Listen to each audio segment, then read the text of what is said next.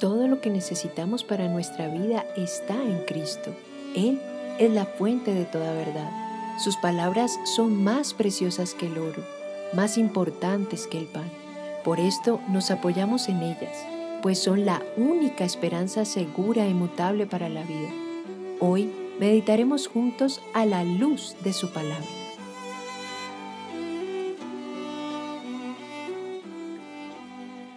Bienvenidos a la primera temporada de nuestro podcast. Les habla el pastor Andrés Espinosa y es un gozo para mí poder meditar con ustedes en la palabra de Dios. Escogí iniciar esta serie de mensajes con una reflexión acerca de lo que significa leer la Biblia experiencialmente. Es algo que leí en la Biblia de estudio Herencia Reformada, que ha sido de bendición para mi vida. La Biblia debe ser leída experiencialmente. Esto significa que debemos leerla con todo nuestro corazón, con toda nuestra alma, con toda nuestra mente y con todas nuestras fuerzas. Hay muchas personas que leen la Biblia solo para obtener información o para ganar conocimiento intelectual. Y está bien. Ellos están interesados en hechos o en las historias de la Biblia o en las doctrinas, pero el estudio que hacen de la Biblia solamente se queda en ese nivel estas personas leen solamente para confirmar lo que ya saben. Solamente leen ciertas secciones de la Biblia y si acaso es que leen la Biblia toda. Ellos se toman de aquellas cosas que encuentran convenientes para ellas, es decir, cosas que les son útiles o relevantes o interesantes. Hay otros que leen la Biblia simplemente porque quieren hacer algo, ellos quieren consejos prácticos o directrices que los guíen en su vida diaria, como una visión para su iglesia o para su organización. Ahora, cada uno de los grupos que eh, acabo de describir se caracterizan por este grave error. Ellos no están leyendo la Biblia experiencialmente. Es decir, no están leyendo la Biblia como la revelación de Dios, de su verdad, su palabra en toda su anchura, en toda su profundidad y altura. Una prueba para saber si tú estás leyendo la Biblia experiencialmente es ver si en el proceso de leer la Biblia, la Biblia te está leyendo a ti. Sin duda esto te suena como algo raro. Es decir, es difícil de imaginar cómo la Biblia puede tener ojos y mente para podernos leer. Pero eso es lo que hace la escritura.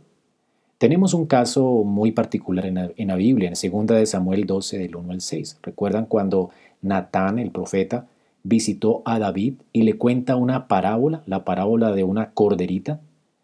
Bueno, esta parábola le terminó revelando a David su pecado. Ahora David, recuerden, no había visto su pecado, tal como él lo había hecho. Cuando la palabra de Dios vino a través del profeta Natán, esa palabra actuó en David como si fuera un espejo o una luz que descubrió lo que David estaba ocultando por tanto tiempo. David comprendió la palabra de Dios ese día, pero más importante, la palabra de Dios lo descubrió a él. Sin duda, el Espíritu Santo estaba trabajando en David para que él tuviera un conocimiento apropiado de sí mismo, pero la palabra que Natán trajo fue el medio que Dios usó para este fin. No debería ser una, una sorpresa para nosotros que el Espíritu use su palabra de esta manera. Después de todo, Él la inspiró. Él se complace en usarla trayendo pecadores a la verdad para, para salvarles y para darles el conocimiento de la verdad acerca de ellos mismos y acerca de Dios. Porque toda la palabra es verdad. Ella es como una lámpara que alumbra en lugar oscuro. Ella es como un espejo que hace que miremos quiénes realmente somos. Muchos hoy se contentan con solamente leer la Biblia de una manera eh, en que la Biblia se sujete a ellos en vez de ellos sujetarse a la Biblia. Es decir, estudian la Biblia, eh, o escudriñan la escritura, pero no permiten que la escritura los escudriñe a ellos.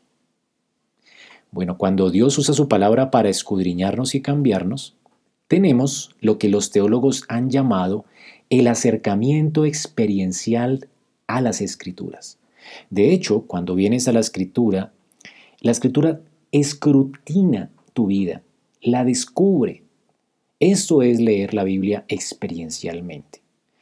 El Salmo 119 en su totalidad es una expresión gloriosa de esta lectura experiencial. El versículo 130 dice, La exposición de tus palabras alumbra, hace entender a los simples. Hay por lo menos 10 cosas que nosotros debemos considerar para que la escritura haga este o tenga este efecto en nuestra vida. Que ya sea una, una, espada para operarnos, para extirpar lo que está mal, para mostrarnos lo que está mal y para sanarnos. Que ya sea una lámpara, que ya sea un espejo para mostrarnos quiénes somos. Veamos cada una de estas cosas. En primer lugar, tenemos que ver la Biblia como la única y completa autoridad sobre nuestra vida. Recordemos lo que Isaías 8:20 dice, a la ley y al testimonio.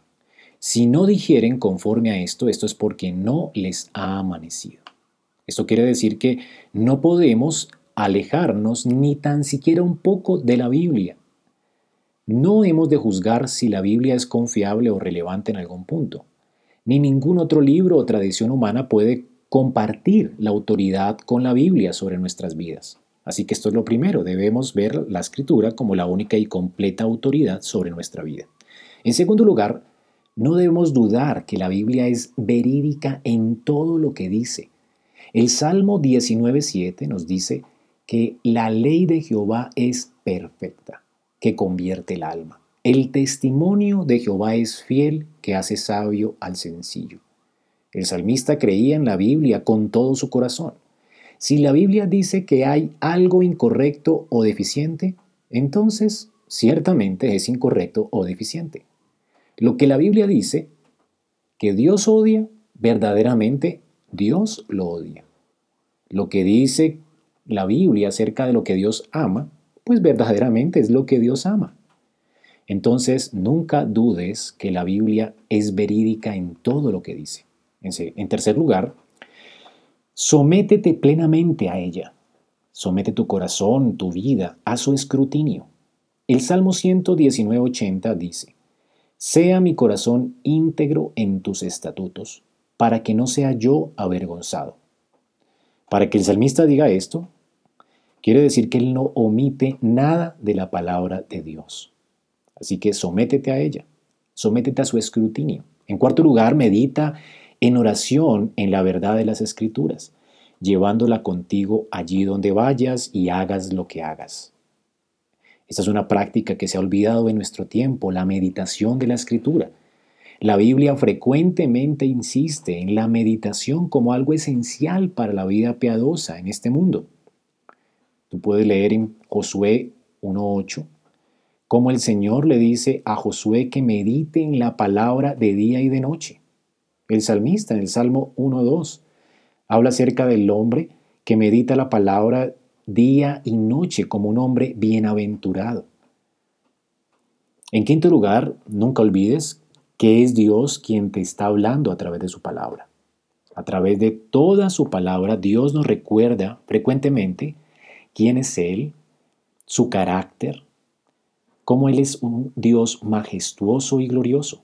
Las escrituras nos hablan de Dios como un padre que habla a sus hijos. Como, esto es realmente increíble, Dios es como un amigo que nos escribe a nosotros una carta. El Señor es quien nos está hablando a través de su palabra. En sexto lugar, debes entender la importancia de congregarnos con el pueblo de Dios para adorar y oír juntos la palabra de Dios fielmente predicada. La lectura y el estudio privado de la Biblia es muy importante. Eh, esto no puede ser sustituido, obviamente, pero esto no sustituye tampoco la proclamación fiel de la palabra de Dios a través de sus siervos. Usted puede leer en el Salmo 87.2 algo increíble. Dice, el salmista ama Jehová las puertas de Sión más que todas las moradas de Jacob.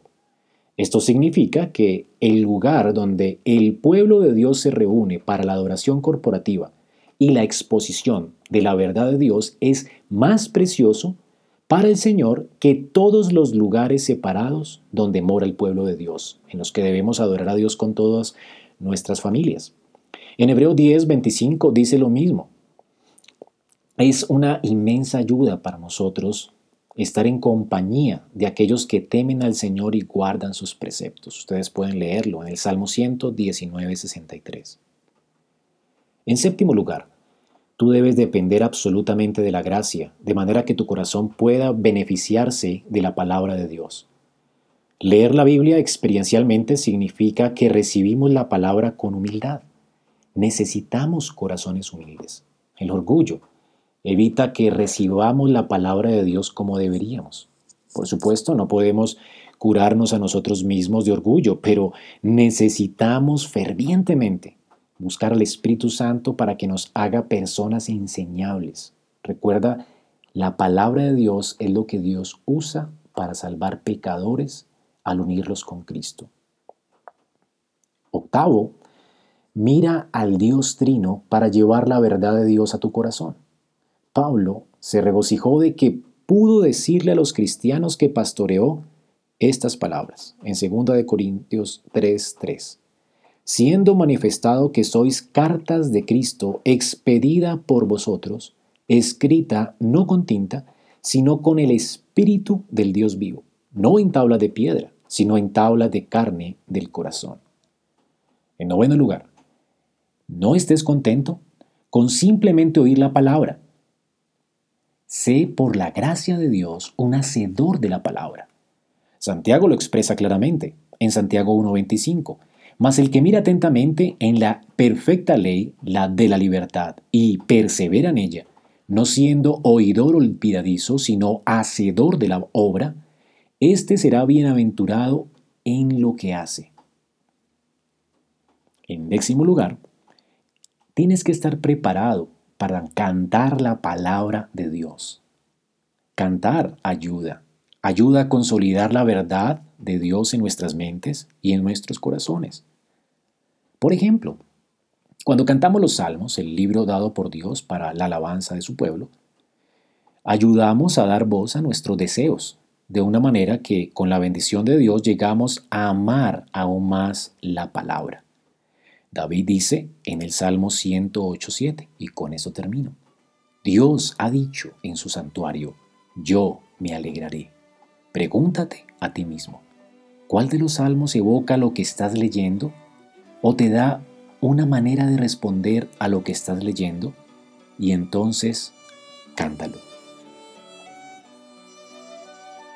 Gracias por escuchar nuestro podcast A la luz de su palabra. Esperamos que este mensaje haya sido edificante para tu vida. Si deseas este y otros mensajes, visita nuestra página en internet iglesiaraa.org.